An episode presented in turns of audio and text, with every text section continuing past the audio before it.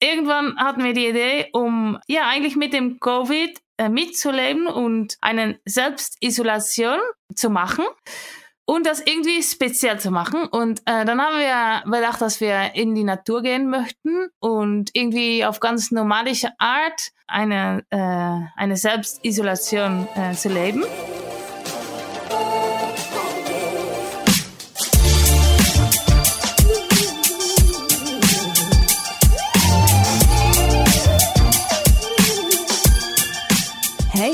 Herzlich willkommen zum Achilles Running Podcast. Herzlich willkommen zu einem Podcast mit mir, Eileen aus dem Team Achilles Running und einer der weltbesten Trail-Athletinnen, Rachna de Batz. Die gebürtige Niederländerin lebt nun in Spanien, also naja, wenn sie nicht gerade die Welt bereist, mit Tochter, Mann und Hund. In diesem Podcast nimmt sie uns mit auf ihre Abenteuer auf der ganzen Welt. Wir beginnen mit ihrem Traum, professionelle Reiterin zu werden und arbeiten uns dann peu à peu durch ihre Erlebnisse auf der ganzen Welt. Wir reden über ihre Trailrunning-Anfänge, wie ihr Mann ihr zu ihrem ersten Sponsoring verholfen hat und wie es ist, mit Mann, Hund und einem Kleinkind durch die Welt zu reisen und überall an Trailrunning-Events teilzunehmen. Viel Spaß bei dem Gespräch mit Rachna Debatz. Hallo Rachner, schöne Grüße nach Spanien. Wo bist du da genau? Hallo Eileen, äh, ich bin in der Nähe von Barcelona, äh, in äh, Mata de Pere. Das ist ein kleiner Dorf äh, äh, nahe an, der, äh, an, an, den Bergen, wo ich täglich trainiere. Das klingt sehr schön. Und man hört ja schon so ein bisschen deinen Dialekt. Ja. Deswegen, du kommst ja nicht aus Spanien, und du kommst auch nicht aus Deutschland. Wo kommst du denn her?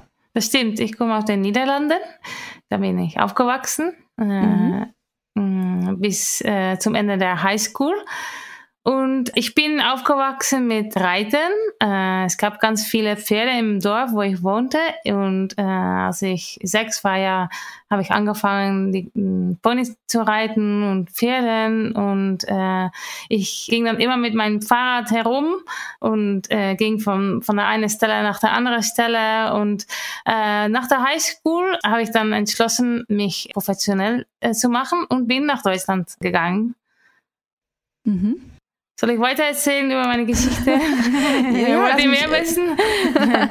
also da du wolltest ich, Reiterin werden. Ja, das stimmt. Zeitpunkt. Ich bin nach Warendorf gegangen. Mm, ich lebte in Niederstadt. Es ist nahe Hamburg. Und da habe ich die Berufsausbildung gemacht zur Reiterin, Springen und Dressurausbildung. Und dann habe ich einige Jahre gearbeitet in Deutschland, äh, auch für Kasselmann und äh, Schockermühle. Und mein Traum war, den Olympischen Spielen, an den Olympischen Spielen teilzunehmen. Irgendwann äh, merkte ich, dass, dass das unmöglich ist, äh, war für mich. Äh, es ist ganz kompliziert und ganz nicht so einfach, als ich mir gedacht hatte. Und es sind nicht immer die besten Reiter, die ganz oben an der Spitze sind. Es sind häufig Menschen, die mehr Geld haben oder mehr irgendwie mehr Macht haben. Okay. Und irgendwann äh, wurde ich dann weg vom, von dem Reitsport. Ja, lass mich da einmal kurz eingrätschen. Mhm. Also du hattest den großen Traum, professionelle Reiterin zu werden und zu den Olympischen Spielen zu kommen. Und mhm. irgendwann hattest du die Einsicht, dass es nicht hinklappt. Was hat das denn in dich in dir ausgelöst? Ich meine, du bist ja sogar extra nach Deutschland gegangen dafür. Ja, es war für mich sehr schwer, weil ich bin auf 18, 90-jährige äh, ja, im Alter bin ich nach Deutschland äh, gegangen und das war eine schwere Entscheidung in dem Alter. Und ich hatte eine gute Zeit, hatte ganz viel gelernt, aber irgendwann, als ich dann entschlossen, beschlossen habe, nicht weiterzugehen, bin ich in einen großen schwarzen Loch gefallen, so richtig, weil vom, vom Kind her bin ich immer nur, immer nur den Fokus geha gehabt auf dem Reiten. Also für mich war es nicht so wichtig, zum Restaurant oder zum Bar oder zum Disco zu gehen oder meine Freunde waren auch nicht so wichtig. Für mich, was wichtig war, waren, waren die Pferden.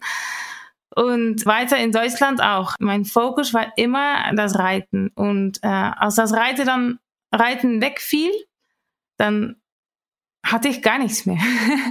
Auf einmal war es so, dass ich merkte, dass ich in meinem Leben gar nicht richtig was aufgebaut hatte, nur das Reiten. Mhm. Und das war in dem Moment äh, war ich schon äh, in England, weil es gab noch einen Zwischenstep, äh, Pass. Als ich wusste, dass ich nicht nur mit dem Reiten weiter wollte, wollte ich studieren. Und ich dachte, dass es eine gute Möglichkeit war, um wieder nach Holland zurückzukehren. Ich bin dann auch da angenommen an der Universität in, in, in den Niederlanden. Aber in den Niederlanden macht man ganz vieles auf Englisch. Vielleicht ist das in Deutschland auch so. Und mein Englisch war überhaupt nicht so richtig gut. Und dann dachte ich, hm, vielleicht sollte ich ein paar Monate nach England gehen, um mein Englisch wieder aufzufrischen und äh, zu verbessern. Bin ich nach England gegangen, habe ich dort für eine Frau gearbeitet, die drei Pferde, äh, Elitenpferde hatte und ich habe ihre Pferde trainiert. Und sie war so, so begeistert, dass sie, sie wollte nicht, dass ich nach Holland äh, zurückkehre. Bleib hier! ja, das war wirklich so. Und dann, dann haben wir einen Deal gemacht und sie meinte, hm, du kannst ja auch hier studieren. Und dann habe ich gesagt, okay, ich, ich versuche eine Stelle zu bekommen an der Universität in Birmingham. Und wenn das klappt, bleibe ich hier. Und so nicht, dann gehe ich nach Holland. Pragmatisch, ja. Ja, und ich dachte, dass, dass ich nicht angenommen werden würde, aber das war schon so. Und dann bin ich äh, dort geblieben und habe dort studiert. Und dann war es halb halb. Ich habe gearbeitet, ich habe ihre Pferde trainiert, ich habe ihr geholfen, äh, selber ihre Pferde zu trainieren, weil das war mein Ziel, mhm. so dass ich nachher auch wieder meinen Weg gehen konnte. Und äh, das hat auch geklappt. Ich bin immer noch in Kontakt mit ihr. Und dann bin ich, das dritte Jahr war ein Erasmus-Jahr. Das habe ich in Spanien gemacht. Und das war mein äh, erster Kontakt mit Spanien, so richtig. Ich habe ein Jahr in Valencia gelebt. Und das hat mir sehr, sehr gut gefallen. Die ganze Kultur, die ganzen Leute. Es war alles sehr angenehm. Sowieso Erasmus und ein Erasmus ja ist sehr locker und äh, das, das hilft natürlich auch. Aber für mich war das äh, deutlich, dass ich nach dem Studium nach Spanien wollte. Auch okay. weil ich dachte, dass ich hier ein richtig neues Leben anfangen konnte. Weil hier kannte ich niemanden mhm. in der Pferdenwelt. Und für mich war das ein, eine, eine Möglichkeit, von Zero anzufangen. Ja, so ein Neustart. Ja, ein Neustart zu machen. Ja. ja. Was hast du denn studiert, wenn ich mal fragen darf? Äh, Philologie. Äh, ich mhm. wollte ähm, äh, was anderes studieren, aber als ich dann in England angenommen äh, wurde, dann dachte ich, äh, lasse ich mir das nicht zu, zu schwer, schwer, machen. Und dann habe ich Philologie studiert mit äh, Spanisch und Deutsch. Mhm. Was, was wolltest du werden dann beruflich? Es war eigentlich so, dass ich einfach ein Studium haben wollte und ich wusste nicht so genau, was ich damit machen wollte. Irgendwie vielleicht traduzieren oder einen Brand repräsentieren, internationales Betrieb, irgendwie mhm. sowas. Aber das hatte ich nicht so richtig, richtig in Gedanken. Ich denke, dass wenn man an der, an der Uni studiert, dass das Wichtigste eigentlich ist, die ganze Bildung. Mm, mhm. Der Art, wie man gezeichnet zu denken, mm, strukturiertes Denken. Und ich glaube, dass es das eigentlich das, das Wichtigste ist. Und äh, es ist nicht unbedingt wichtig, was man studiert, weil man der, was man lernt, ist, ist das strukturiertes Denken, glaube ich. Und mhm. bin auch sehr zufrieden, dass ich das studiert habe. Und ich bin dann nach Spanien gegangen mit dann hatte mein, mein vorherigen Arbeitgeber hatte mir einen äh, Job angeboten, um seine, sein Betrieb zu äh, repräsentieren.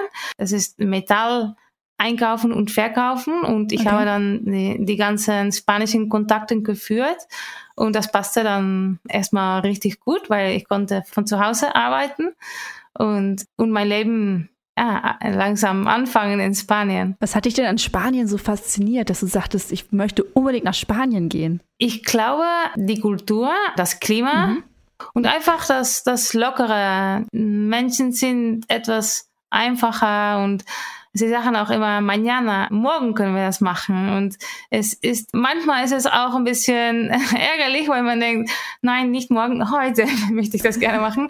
Aber es hat auch ganz viele Vorteile. Es ist ganz, ganz angenehm. Es ist, ich glaube, dass die Leute etwas mehr genießen als äh, im, im richtig westlichen äh, mhm. Welt. in, in den Niederlanden, Deutschland, äh, England sind wir immer sehr dabei, äh, zu promovieren, Arbeit zu verbessern, Geld zu verdienen und wir vergessen manchmal zu leben und zu genießen. Ja. Und das, das können spanische Menschen etwas besser, denke ich. Und das hat mir äh, gefallen. Schön. Wann kam denn bei dir das Laufen hinzu? Als ich hier dann äh, angekommen bin, habe ich mich in, mit ein, meinem Freund, ich hatte in Valencia einen, einen, einen Jungen kennengelernt und wir haben zusammen ein Appartement gemietet in einem Dorf, weil er wusste, dass ich gerne in einem Dorf wohnte und nicht in, mhm. in der City. Und es war so, dass das Dorf äh, am Fluss war, direkt am Fluss. Es war ganz niedlich, äh, aber es ist ganz niedlich und ein, 1000 Einwohner. Äh, es lag am Bergen, es lag eine halbe Stunde vom Meer und es gab auf 10 Kilometer ein, einen Stadt. Also man hatte eigentlich alles, so ein bisschen von alles. Und ich habe dann, ich wusste nicht so richtig, was ich wollte und habe dann einfach verschiedene Sachen ausprobiert. Äh, ich, ich spreche jetzt vom Sport. Ähm, mhm. Äh, ich hatte natürlich ganz viele Jahre ganz äh, Physik, Physik gearbeitet, ganz mhm. viel körperlich gearbeitet. Und ich brauchte irgendwie müde zu sein und ich brauchte ich musste einen Sport machen. Ich konnte nicht ohne. Mhm. Und ja, dann irgendwann bin ich mit dem Fahrrad. Ich habe ich hab alles ausprobiert und, und dann habe ich angefangen zu laufen. Und Laufen war das Letzte, was ich ausprobiert habe, weil das war irgendwas, wovon ich dachte, dass ich das nicht konnte. Warum? Als ich geritten bin, war es eigentlich immer so, dass es ein Sport ist, äh, der, äh, der mir gefallen hat. Aber als ich so viel so körperlich gearbeitet habe, konnte ich nicht laufen. Ich denke mal, weil ich einfach zu müde war. Mhm. Und ich konnte nicht weiter als 100 Meter laufen. Dann war ich einfach, also, das ging nicht mit meinem Körper. Und äh, als ich dann angefangen habe zu laufen, merkte ich, dass es schon irgendwas ist, was man lernen kann und nicht irgendwas, womit man geboren wird. Das ist, was ich dachte. Ich dachte, es gibt Menschen, die laufen können und Menschen, die nicht laufen können. Und äh, ich merkte, dass man das dann echt lernen kann. Und ich bin einfach eingefangen, zwei Kilometer, drei bis zum nächsten Dorf. Das war vier Kilometer bis zum nächsten Dorf wieder zurück. Und dann gab es äh, der Start auf zehn Kilometer, zehn und ein bisschen mehr. Hin und zurück war ein halber Marathon. Und das, als ich das konnte, es war richtig, richtig flach. Dann bin ich immer äh, auch ein bisschen in den Bergen hochgelaufen über Fahrzeugwegen, weil ich wusste, nicht das Trailrunning, dass es das gab überhaupt. Und irgendwann bin ich dann äh, dort gelaufen und rannte ich runter und kam ein, ein Fahrzeug vorbei. Sie grüßten mich und im Dorf waren, äh, waren sie dann da äh, auf dem Platz und fragten mich, ob ich am nächsten Tag an einem Wettkampf teilnehmen würde. Mhm. Und der Wettkampf war ein Trailrun von 23 Kilometer mit 1200, 300 ähm, äh, positiven äh, Höhenunterschied. Höhenmeter, ja. Höhenmeter, ja. Und ich dachte, na, wenn ich 21 Kilometer auf dem flachen Boden laufen kann, kann ich bestimmt auch 23 Kilometer in den Bergen laufen. es ist ja nicht nur Laufen, es gibt auch Momente, dass man zu Fuß geht und, yeah. und hochklettert. Und es war äh, ein bisschen optimistisch, aber ich habe dann den, äh, den Lauf beendet, hatte auch noch einen Becher, den letzten Becher, den man gewinnen konnte. Und ich war sehr zufrieden, war, mein Körper war richtig, ich war mit Muskelkater und äh, ich konnte zwei Monate nicht richtig laufen, weil ich mich Oha. richtig, richtig erholen musste, weil ich, ich hatte sowas noch nie gemacht. Aber ich war äh, total überzeugt, dass das der Sport war, den ich machen, den ich äh, machen wollte. Und dann, als ich äh, mich erholt hatte, dann habe ich angefangen, ein bisschen zu trainieren. Nicht so richtig professionell, weil ich wollte ja nach dem Erfahrung mit den Pferden keinen Wettkampf mehr machen, weil ja. ich wollte weg von dem ja, rivalistischen Sport. Ich wollte einfach genießen und mit dem Trailrunning war es so, dass man für mich war es irgendwie äh, etwas Soziales, weil zuerst rannte man es war einfach, einfach laufen. Und mhm. nachher gab es dann immer den Moment, dass man zusammen mit den ganzen Läufer äh, zusammensaß und ja, und äh, das Ganze nochmal durchsprechen konnte und einfach zusammen ein Bier trinken. Und das für mich war das, ja, ich, ich, ich äh, sehr, sehr, sehr, sehr nett, sehr angenehm. Und es war aber so, dass ich bald anfing zu gewinnen. Und ich bin sehr, ich will immer das Beste aus mir holen. Mhm. Das ist in meiner Natur, denke ich mal. Und ich bin immer einen Schritt weitergegangen, immer längere Wettkämpfe und immer, ja, ich habe mich immer wieder selber herausgefordert, ne? Ja, herausgefordert und wurde dann auch immer mehr professionell, fing an mit einem Trainer zu trainieren. Im zweiten Jahr bin ich in den äh, katalanischen Team aufgenommen. Ich gewonnen äh, praktisch gesehen jeden Wettkampf mhm. und äh, auf äh, lokalen, regionalen und nachher nationalen Niveau. Ja, dann bin ich weitergewachsen. Irgendwann war ich dann, äh, habe ich mein, meine Tochter erwartet. Es war ein Moment ja. für mich, dass ich eine Pause gemacht habe. Sie mhm. ist jetzt sechs Jahre ja. alt. Ähm, darf ich noch mal kurz eingrätschen da? Mhm. Du sagtest gerade, du hast ähm, auf regionaler, nationaler Ebene alles gewonnen. Was hat das mit dir selber gemacht? Also du hast plötzlich einen ganz anderen Sport gefunden, von dem du vorher noch nicht mal gedacht hattest, dass du den machen kannst. Hm. Und plötzlich gewinnst du überall. Ja, das war für mich irgendwie ganz natürlich. Es war eigentlich so, dass ich nicht unbedingt gewinnen wollte. Ich wollte, mhm. ich wollte einfach das Beste aus mir holen. Mhm. Für mich den besten Wettkampf laufen. Ob ich erste, zweite oder dritte, es war mir nicht so wichtig. Aber es war so, dass ich, dass ich gewinnen konnte. Und als ich, wenn ich sah, dass ich gewinnen konnte, dann, dann wollte ich auch gewinnen, weil ich lasse nicht irgendjemanden gewinnen, wenn ich das machen kann. Und es war eigentlich so, es war ein, ein Spiel. Mm. Und äh, so gesagt, äh, ich hatte keine Träume, ich wollte nicht äh, international werden. Ich, es ging einfach so, wie es ging. Und mhm. ich war zufrieden damit. Dann ist meine Tochter geboren und, und dann hatte ich auf einmal ganz, ganz wenig Zeit zum Trainieren. Und mhm. da habe ich angefangen, ganz kurze Sessionen zu trainieren. Und ich merkte dabei, dass ich plötzlich einen Step nach oben machte und vom mhm. nationalen Level nach zum internationalen Level äh, aufstieg. Und ich trainierte häufig zweimal am Tag, zweimal in, zwischen 35 und 50 Minuten äh, ganz kurze Session, aber sehr effektiv mit äh, sehr viel Intensität. Mhm. Ja, dann habe ich kurz danach den ersten Weltbecher der Skyrunning Series ähm, Wettkampf gewonnen. Das war mhm. für mich ein Gewahrworden. Es war wow, die ganzen Leute, die ich immer äh, admiriert, admiriert habe, äh, plötzlich Bewundert. war ich bewundert, ja. ja. Plötzlich war ich einer von, von ihnen. Ich war ja. ganz oben und ja, das war auch eine Motivation, weil ich, ich merkte, dass ich vielleicht mit den Pferden nicht dort äh, das Bereich erreicht habe, was ich erreichen wollte, aber dass ich das mit dem Laufen schon erreichen konnte. Und dann habe ich ein ganz professionelles Team kreiert und da haben wir mit dem Psycholog, mit dem Diätisten, Physiotherapeut da, ja, äh, Physiotherapeut. Und den Trainer haben wir richtig gut zusammengearbeitet und äh, in, bis ich dann in 2017 schon den europäischen Meisterschaften gewonnen haben und den Serien und wurde ich auch schnell Schuh-Weltmeisterin.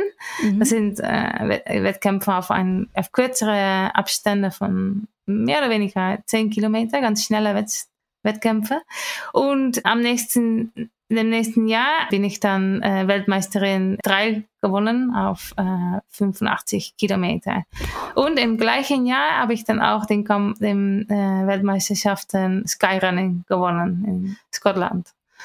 Wow. Und, ja. Und, und das, ja, ja, das war für mich ein Moment, dass ich, das war, das ist in, in dem äh, Trailsport das Beste, denke ich, dass man, was man erreichen kann. Mhm. Und dann habe ich angefangen, längere Abständen zu trainieren. Äh, habe ich äh, CCC von äh, Ultra Trail du Mont Blanc gewonnen, mhm. 2019. und andere längere, über 100 Kilometer Wettkämpfe auch gewonnen. Äh, Marathon des Sables war eine Herausforderung, die ich gerne machen wollte und war sehr ich dachte nicht, dass ich das gewinnen konnte, weil es, es gibt, es sind immer Männer und äh, Frauen von Marokko, die gewinnen und mhm. ich habe dann gewonnen. Das war für mich irgendwas unerwartet. Und äh, ja, dann haben wir mit meinem Mann Rolling Mountains äh, kreiert und äh, sind auf Weltreise gegangen. Ja, da kommen wir gleich zu. Ich mhm. würde tatsächlich gerne noch ein paar Fragen stellen zu der Zeit davor. Mhm. Hast du da noch parallel gearbeitet, nachdem du so professionell trainiert hast auch? Oder? Ja, ich hatte eigentlich ganz viel Glück, weil ich habe immer noch für den Metallbetrieb gearbeitet, in den mhm. ersten Jahren eigentlich bis zum Geburt meiner Tochter. Und danach habe ich noch welche Sachen gemacht, aber wie gesagt, es war irgendwann äh, vielleicht in der Woche waren es vielleicht fünf oder sechs Stunden. Ich konnte mich mhm. auf, auf das Trainieren konzentrieren total. Und es gab dann einen Moment, dass ich gesagt habe, ich möchte mich, ich möchte nicht nur ein bisschen für den Betrieb arbeiten, weil ich spüre, dass ich nicht richtig gut arbeiten kann. Und da habe ich gesagt, okay, ich, jetzt trainiere ich nur und ich könnte es immer noch machen, aber es, ich brauche es nicht und äh, ja, ich bin jetzt nur professionell mit dem Sport. Ja, eigentlich, das war eigentlich so, dass äh, Meryl, ich bin eigentlich mit Meryl, sind wir zusammen gewachsen, glaube ich, weil mhm. als meine Tochter geboren worden, wurde, sie war noch sehr klein, äh, dann ist mein Mann äh, als Ambassador angenommen für Meryl. Mhm. Es war nur Kleidung und es war ein ganz einfaches, einfacher Sponsoring. Und irgendwann, ich war dann auch da einfach und irgendwann meinte er, braucht ihr nicht auch ein, ein Mädchen? Eine ja, Frau. ich habe da jemanden. Ja, so. das war so. Und dann meinte er, ja, stimmt, wir haben überhaupt keine, keine Frau und kein, äh, ja, wir können was machen. Und, mhm. und dann so bin ich einfach angefangen mit Meryl zu arbeiten und jedes Jahr ist das Kontakt und das, das Sponsorship äh, besser geworden und mhm. ja, und es war auch Meryl, dank äh, Meryl, dass ich professionell als Athlet äh, äh, arbeiten, arbeiten konnte. Ja. Hat es dir denn so ein bisschen Angst gemacht, also mit, mit Kind zu sagen, okay, ich setze jetzt voll auf ja, Profiläuferin. Ich mache das mhm. jetzt komplett hauptberuflich. Ja, keine Angst. Ich denke, dass ich in meinem Leben gelernt habe, keine Angst zu haben. Okay. Es ist sehr wichtig, auch beim Ultralaufen, weil ich denke, dass es immer Angst ist, was äh, Leute davon halt, irgendwas zu erreichen in, in, im Leben. Und als meine Tochter geboren wurde, wurde, dann haben wir schon gesagt, okay, wir würden gerne weiter trainieren. Mein Mann ist auch äh, Laufer mhm. und wir wollten beide weiter trainieren und so gut wie möglich sein in, in unserem Sport. Aber äh, wir wollten alles mit unserer Tochter zusammen äh, machen. Also wir sind immer zusammen zu den ganzen Wettkämpfen äh, abgereist und so möglich auch mit unserem Hund. Und das war äh, irgendwas, was, was die ganzen Menschen sehr bewunderte äh, in uns, weil mhm. die meinten, wie könnt ihr beide gewinnen oder auf dem Podium stehen und ihr seid hier mit dem Baby, ihr seid hier mit dem Hund. Wie macht ihr das? Ja, wie macht und ihr wo das? bleibt sie? Wo bleibt sie? Ja, das wäre jetzt auch meine Frage gewesen. Ja. Wo ist das Kind? Ja, ja. Und es ist so, dass wir häufig nach Gräschen, nach ganz viele verschiedene Länder, nach China äh, abgereist sind mit unserer Tochter. Mhm. Mit zwei Jahren hat sie eine Weltreise gemacht. äh, und wir wussten überhaupt nicht, was wir mit ihr machen würden während äh, des Wettkampfs. Okay. Es war aber so, dass wir immer, immer, es gab immer irgendjemanden, den wir ähm, äh, vertrauen konnten, bei ihr bleiben ja. konnte. Und normalerweise ist es auch immer so, dass sie den ganzen Wettkampf mitfährt zu den verschiedenen Punkten und wir sehen, wir sehen ja sie dann, ja, wie sie geht und sie ist dann auch äh, glücklich, um uns dort zu sehen. Und ja, es ist immer, äh, ja, immer, immer, immer äh, haben wir irgendwie eine einen Weg gefunden. Ja, ja, ja. Aber dann bringst du auch sehr viel Vertrauen den Menschen gegenüber, wenn du sagst, ja, hier ist mein Kind, ich gehe mal laufen. Ja, es, also. es, ist natürlich nicht so, dass wir das gemacht haben. Wir machen immer vorher Kontakt, wir sprechen mit den Organisatoren, dass es jemand ist, dem wir vertrauen können, weil ich würde ich niemals einen Wettkampf laufen können und mit den Gedanken, wo ist mein Kind? Ist es richtig jemand, der oder die für sie sorgen kann? Ja. Man kann das häufig auf den ersten Blick schon sehen in den Personen. Aber es ist immer so, dass äh, eine Person, die wir, wenn wir eine Person nicht vorher kannten, dass eine andere Person, die äh, diese Person schon sehr gut kennt. Mm, mm. Und äh, damit wissen wir, dass das dann eine Person ist, den wir, auf den wir vertrauen können. Und eure Tochter hat das alles so mitgemacht? Da gab es nie Probleme? Nein, sie hat das, ja, sie ist immer vom, vom kleines Kind hat sie sich daran gewohnt. Und, ja, schön. Äh, ja, sie, sie, sie ist ganz einfach mit Erwachsenen, auch mit anderen Kindern. Sie kann mit, mit allen Kindern von allen möglichen Eltern spielen. Ja, ich denke mal, sie ist sehr, sehr erwachsen als Kind und, mhm. und passt sich sehr einfach an, an verschiedene Situationen. Ja. Mhm. Okay, dann kommen wir mal zu diesem Rolling Mountains Project. Mhm. Ähm, vielleicht kannst du schon mal erstmal grob erklären, was ist das überhaupt? Was zeichnet das da aus? Ja. Und wie kam dir auf die Idee vor allem auch? Es war eigentlich so, dass die ganzen Leute fragten uns dann immer, wie macht ihr das? Mhm. Und ich wollte gerne einen Weg finden, um zu zeichnen, wie wir das machen. Und dann hatte ich die Idee, um ein Projekt aufzusetzen, mit verschiedenen Herausforderungen, eine Familienherausforderung. Ich würde gerne zu, zu den ganzen, den allen Kontinenten der Welt äh, abreisen und dort einen Ultra laufen. Und die wollten das gerne filmen, auf ganz natürliche Weise. Damit mussten wir mit einem Kameramann unterwegs sein mhm. und der, der immer filmen dürfte, wenn, wenn, wenn er möchte. Äh, ja. So wie ein, ja, wie, ein, äh, wie eine Person, die man nicht sieht, aber immer da ist und filmt und äh, wenn man wenn man heult oder lacht oder äh, was es auch ist, er hat immer äh, gefilmt. Ja, und ich wollte gerne zu den, den allen Kontinenten, um auch die ganze Natur zu filmen und für andere Leute, die vielleicht nicht so viel reisen, zu zeigen, wie schön unsere Welt ist und dass wir gut für unsere, unseren Planet sorgen müssen, damit äh, mhm. sie behalten bleibt und unsere Kinder und Kleinkinder sie auch noch genießen können. Ja. Und dann ging es los. Im Dezember 2019 äh, seid ihr dann losgestartet. Wo ging es denn als erstes hin?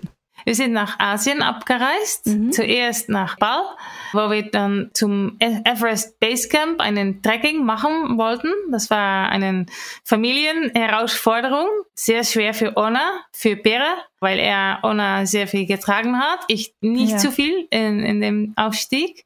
Es war sehr, sehr schön. Wir haben ganz viel laufen können auf Höhe und wir sind dann immer hoch und höher und höher gestiegen, bis wir auf 5100 Meter waren. Dort haben wir geschlafen. Dann gab es noch einen Tag zum Everest Base Camp äh, es hat geschneit, das, äh, der Wind äh, war sehr, sehr stark. Und Ona, es, wir waren da bei minus 20. Okay, kalt. Ja. Ona hatte keine Probleme mit, dem, mit der Höhe, aber es war sehr, sehr kalt für so ein kleines Kind. Und sie wollte immer weiter. Äh, wir hatten schon einen sehr kalten Tag geha gehabt vorher. Weil sie wollte gerne äh, den Yetis sehen. Und sie wollte weiter und weiter und nicht aufgeben. Und dann irgendwann, da waren wir fast da. Mhm. Ich denke mal, als wir 500 Meter vor dem Everest Base Camp waren, meinte sie, man geht ganz langsam in, in, dem Moment, äh, da meinte sie, mhm. Papa, Mama, es ist mir zu kalt, ich möchte nicht mehr. In dem Moment haben wir eine äh, sind wir umgedreht und dann hatte ich ein Geschenk von den Yetis für Anna irgendwie in den Schnee versteckt. Sie hat es dann gefunden und war sehr froh. Und ja, sie hatte dann nicht den Yetis mit ihren Augen gesehen, aber den Yetis war, hatten ein Geschenk für sie äh, hintergelassen und, und dann sind wir wieder zurückgegangen äh, zu dem Camp und äh, haben noch ein paar Tage, sind wir langsam wieder nach unten gelaufen Und es war sehr schön. Der Hund war auch mit. Es gab ganz viele Nachrichten von Leuten, die uns gefragt haben, aber den Hund, der, der macht bestimmt ganz viele Bollen und mit, den, mit dem, wenn der Schnee, mit den Pfoten, wie macht er, wie so, macht ihr das? Ja. Das ist bestimmt ein Problem und ihr könnt das nicht machen. Und der Hund, der hatte den besten Zeit seines Lebens. Der, der hatte überhaupt kein Problem mit dem, äh, mit der Höhe, was ich schon mhm. gedacht mhm. hatte. Der läuft, der rumrannte und er merkte das überhaupt nicht und äh, er liebt den Schnee. Äh, er war immer draußen und wir mussten immer sagen, ah, Wiener, komm, komm rein, weil er hat es einfach geliebt. Und war sehr schön. Und dann sind wir nach Hongkong geflogen, haben dort Hongkong äh, 100 Kilometer den Wettkampf gelaufen. Mhm. Da merkten wir schon, dass als persönliche Herausforderung sehr, sehr schwer war zu reisen mit dem Kind. War häufig so, dass wir am Nachmittag noch nicht wussten, wo wir schlafen würden. Und es gibt, es gab immer einen Stress, wo, womit wir leben mussten. Und was essen wir? Was können wir essen? Wo schlafen wir? Wo, wo trainieren wir? Es gab ganz viele Faktoren, die uns den Wettkampfvorbereitung sehr, sehr schwer äh, machten. Mhm. Und Bier ist dann nicht gefinisht. Ich bin Dritte geworden. Für mich war das eine Enttäuschung. Okay. Ja, ich war körperlich sehr stark, aber ich war mein ich war im, im Kopf, war ich mental, war ich nicht stark genug und ich hatte keinen Drive, um alles zu geben. Ich wollte einfach abschalten, äh, genießen und, äh, und nicht zu viel äh, Druck auf mich setzen. Und ja, da merkten wir schon, dass es nicht so einfach werden sein würde. Aber es war eine ganz gute Erfahrung. Und dann sind wir nach Südamerika geflogen, nach äh, äh Argentinien. Argentinien. Mhm. Und habe eine Herausforderung war halb Familie, halb persönlich auch, weil wir sind äh, auf dem den Aconcagua, den höchsten Berg von Amerika, auch äh, klettert. Ja. Ähm, zuerst haben wir akklimatisiert mit Ona. Das war sehr schön, weil Ona hat dann auch auf äh, 4700 Meter geschlafen, ein paar Nachten. Sie passt sich sehr gut an äh, Höhe an. Mhm. Und wir konnten auch verschiedene äh, Spitzen erreichen äh, von dem Zelt. Wir hatten Freunde mit uns, die für sie gesorgt haben, damit wir das alles zusammen machen konnten. Sie hatten eine Tochter und Anna und Fran, ihre Tochter, haben gespielt. Und ja, dann war es Zeit, um, nach, zu dem Nationalen Park zu gehen. Anna dürfte nicht rein. Und äh, dann haben wir gesagt, okay, wir würden das Ganze gerne in drei Tagen machen, damit sie nur drei Tage ohne uns ist, mit, mit der Familie. Mhm. Und das, ja, das hat geklappt, nur dass ich sehr schwach war. Ich war sehr müde von, äh, vom Akklimatisieren. Ich hatte nicht genug ja. äh, ausgeruht, denke ich mal. Und äh, am, nach dem ersten Tag war ich, hatte ich auch einen Magengrippe oder irgendwas, mm. ein Virus. Und ich fühlte mich äh, krank. Ja. Ich bin dann nach, zum Bett gegangen, bin aufgewacht am nächsten Tag und äh, ich dachte, weil innerlich dachte ich, ich, ich kann nicht, ich, ich kann nicht hoch, ich kann es einfach nicht, weil ich bin nicht in der Lage, jetzt mit dem großen äh, Bag, äh, dem äh, Rucksack, Rucksack hochzugehen. Ja. ja. Und man muss einen äh, medischer Check tun mhm. in dem Kampf, um damit, ja, um sicherzustellen, dass man mit der Höhe klarkommt. Ja. Und äh, sind wir da hingegangen und dann habe ich gesagt, hm, ich möchte weiter, weil ich wollte weiter, weil ich wollte wieder zurück nach meiner Tochter. Mhm. Und wenn ich okay bin mit der Höhe, dann, dann gehen wir hoch und sonst müssen wir einfach warten. Und dann, dann war es so, dass ich mit dem, mit der Höhe war ich perfekt und wusste ich, dass es ein Virus war und das hatte nichts mit Höhenproblemen zu tun. Mhm. Sind wir hochgegangen. Es war sehr, ein sehr schwerer Tag. Ich bin pff, niemals so langsam gelaufen und äh, Step, Schritt für Schritt bin ich dann irgendwann angekommen. Sie haben für mich gekocht. Ich brauchte nur mich hinlegen bis zum nächsten Tag. Und mhm. äh, der nächste Tag war, sollten wir dann äh, zum, zu der Spitze und auch wieder herunter. Ja. Ein großer Bad. Und ich hatte mich dann über Nacht erholt, ein bisschen, fühlte mich in der Lage, hochzugehen. Mhm. Ich habe nur die ganze Energie, meine ganze Kraft, mental, körperlich in dem Aufstieg gepackt, gepackt, gepackt ja.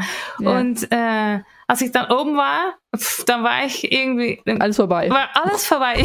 und dann hat es sehr, sehr lange gedauert, bevor wir wieder unten zu dem ersten äh, Kampf waren, weil ich konnte nicht nach unten abwärts laufen. Ja. Ich bin dann immer wieder hingefallen und ich konnte einfach mhm. nicht mehr. Und ich bin dann irgendwie angekommen und dann war es sehr wieder ein Moment, wo ich immer wieder denke, der Körper ist so wunderlich, weil ich bin dann einfach ich habe eine Pause gemacht, zwei mhm. Stunden, habe äh, Kartoffelpüree äh, gegessen. Ja. Und nach zwei Stunden konnte ich wieder aufstehen, konnte ich sogar wieder mit der Rucksacke nach unten laufen. Okay. Und äh, ja, das ist einfach, denke ich mal, mentale Kraft und äh, auch ja. der Körper, der sich dann irgendwie wieder etwas äh, erholt hat.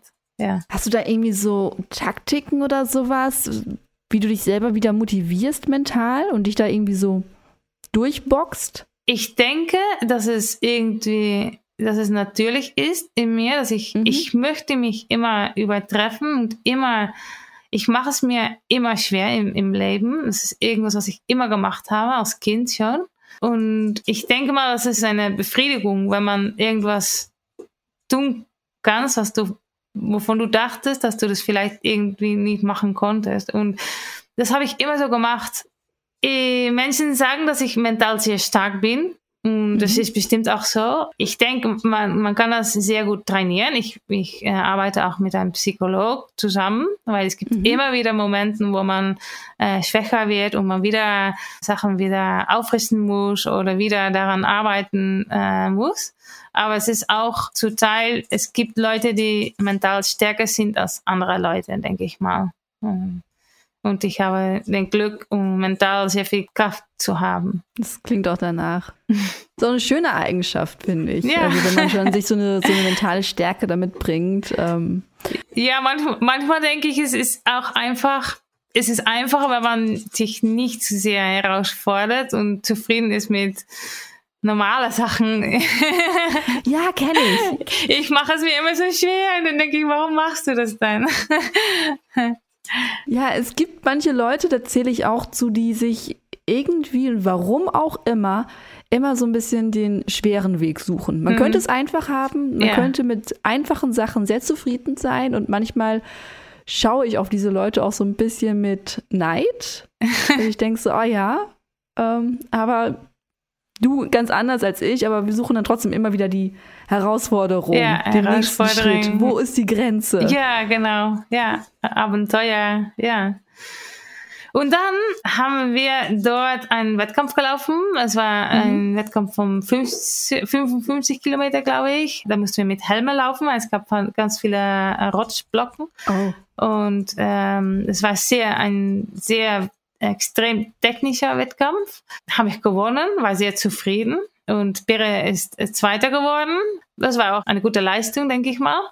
Dann sind wir nach oben gereist. Wir wollten nach Bolivia. Dort haben wir auf weiter, noch ein weiteres Wettkampf gelaufen, weil einfach weil wir konnten und weil äh, in Europa war das Coronavirus schon gewesen und wir wussten, dass es äh, wahrscheinlich auch zu uns kommen würde. Und es gab die Möglichkeit, noch äh, äh, Wettkämpfe zu laufen und äh, dann haben wir das auch gemacht. Da mhm. haben wir einen Wettkampf auf, ich glaube, der gemittelte Höhe war 5300 Meter, das war sehr hoch, sind wir gelaufen. In den Wochen vor, vorherigen Wochen dachte ich, ich, ich werde bestimmt letzte Frau, weil ich kann überhaupt nicht schnell laufen in dieser, dieser Höhe und irgend, äh, wir waren aber schon einige Wochen vorher da, äh, haben akklimatisiert und ich habe dann gewonnen. Und Bera hat das sogar ein neues Rekord auf der auf dem Wettkampf ja, gelaufen ja. und ja, das war ein Extra. Und dann wollten wir eigentlich noch nach Peru. Peru hatte schon ganz viele Corona-Fälle und dann irgendwann spürte ich, dass die, Lanz, die ganze Grenze geschlossen werden würden. Mhm. Und es war dann auch so. Und als ich das spürte, habe ich das dann auch geäu äh, geäußert und dann, ähm, dann haben wir äh, beschlossen, so schnell wie möglich zum nächsten Kontinent zu fliegen. Und dann haben wir gedacht, am besten fliegen wir gleich nach Costa Rica, so möglich. Und es, hat, es hatte eigentlich zwei Vorteile. Dann waren wir wieder auf einem anderen Kontinent, äh, da wir die Amerikas in drei aufgeteilt hatten. Und, und Costa Rica ist auch ein Land, äh, wo wir schon eine Zeit durchgebracht hatten und äh, wir wussten, dass es ein sicheres Land ist. Wir kannten auch äh, Menschen dort und ja, und dann haben wir gleich gebucht. Ich glaube, zwei Tage später sind wir nach Costa Rica geflogen und am gleichen Nacht äh, also Oha. drei Stunden später wurden die Grenzen geschlossen, tatsächlich. Ja, das war äh, sehr schockierend, äh, weil wir äh, ja, wir hatten richtig gehandelt, aber wir hätten nicht länger warten können. Und, und dann waren wir in Costa Rica, ähm, hatte nicht so richtig einen Plan. Äh, wir wussten nicht, was passieren sollte. Mm, wir dachten uns schon, dass wir einige Zeit in Costa Rica bleiben würden. Und es war auch so. Und zuerst, wir wussten, dass, dass wir kein äh, Rennen laufen äh, äh, konnten, weil äh, das Rennen, das wir laufen wollten, war, das war schon äh, annulliert. Und dann hatten wir gedacht zuerst, dass wir vielleicht irgendwas mit der Familie machen können und irgendwie ein, äh, einen Herausforderung für, für uns irgendwie aufstellen konnten und waren dann damit beschäftigt. Und es gab ganz wenige Leute, die Covid hatten. Äh, ich glaube acht, als wir nach Costa Rica geflogen waren. Aber wir wussten, dass die mhm. Situation in Europa schon ziemlich schlecht war. Äh, die Leute äh, konnten schon nicht mehr auf die Straßen gehen und, und wir waren noch frei, aber mm, wir wussten, dass es immer dass es äh, bald Beschränkungen geben würde und äh, dass es eigentlich keine Zeit war, um äh, von, von den einen Stelle zu anderen Stellen mhm. äh, ja, ja. sich äh, bewegen zu können. Ich weiß nicht, wie man. Und dann haben wir gesagt, okay, das können wir alles nicht machen. Wir sollten irgendwas anderes machen im Kontinent.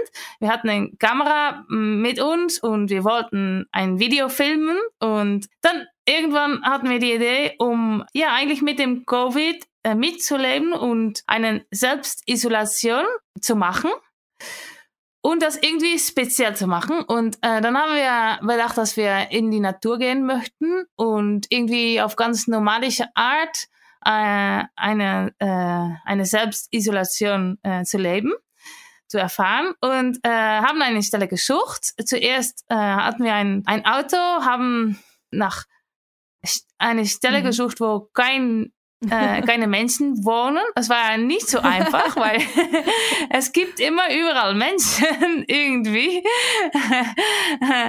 mhm. Und äh, dann sind wir mit einem Boot abgefahren mit einer Provision für drei äh, Wochen äh, und ein, äh, einige Sachen wie zum Beispiel äh, ein Messer, ein großes Messer, zwei Zelten und das hatten wir noch mehr, eine mhm. Plastikzeile äh, weil es regnet ja immer gerade äh, jeden Tag in, in Costa Rica. Und sind wir abgefahren mit dem Boot und einfach haben wir einfach gesucht, wo wir irgendwie verbleiben konnten, wo kein keine Menschen waren, sind dann irgendwann abgesprungen äh, mit den mit den Sachen, die wir hatten.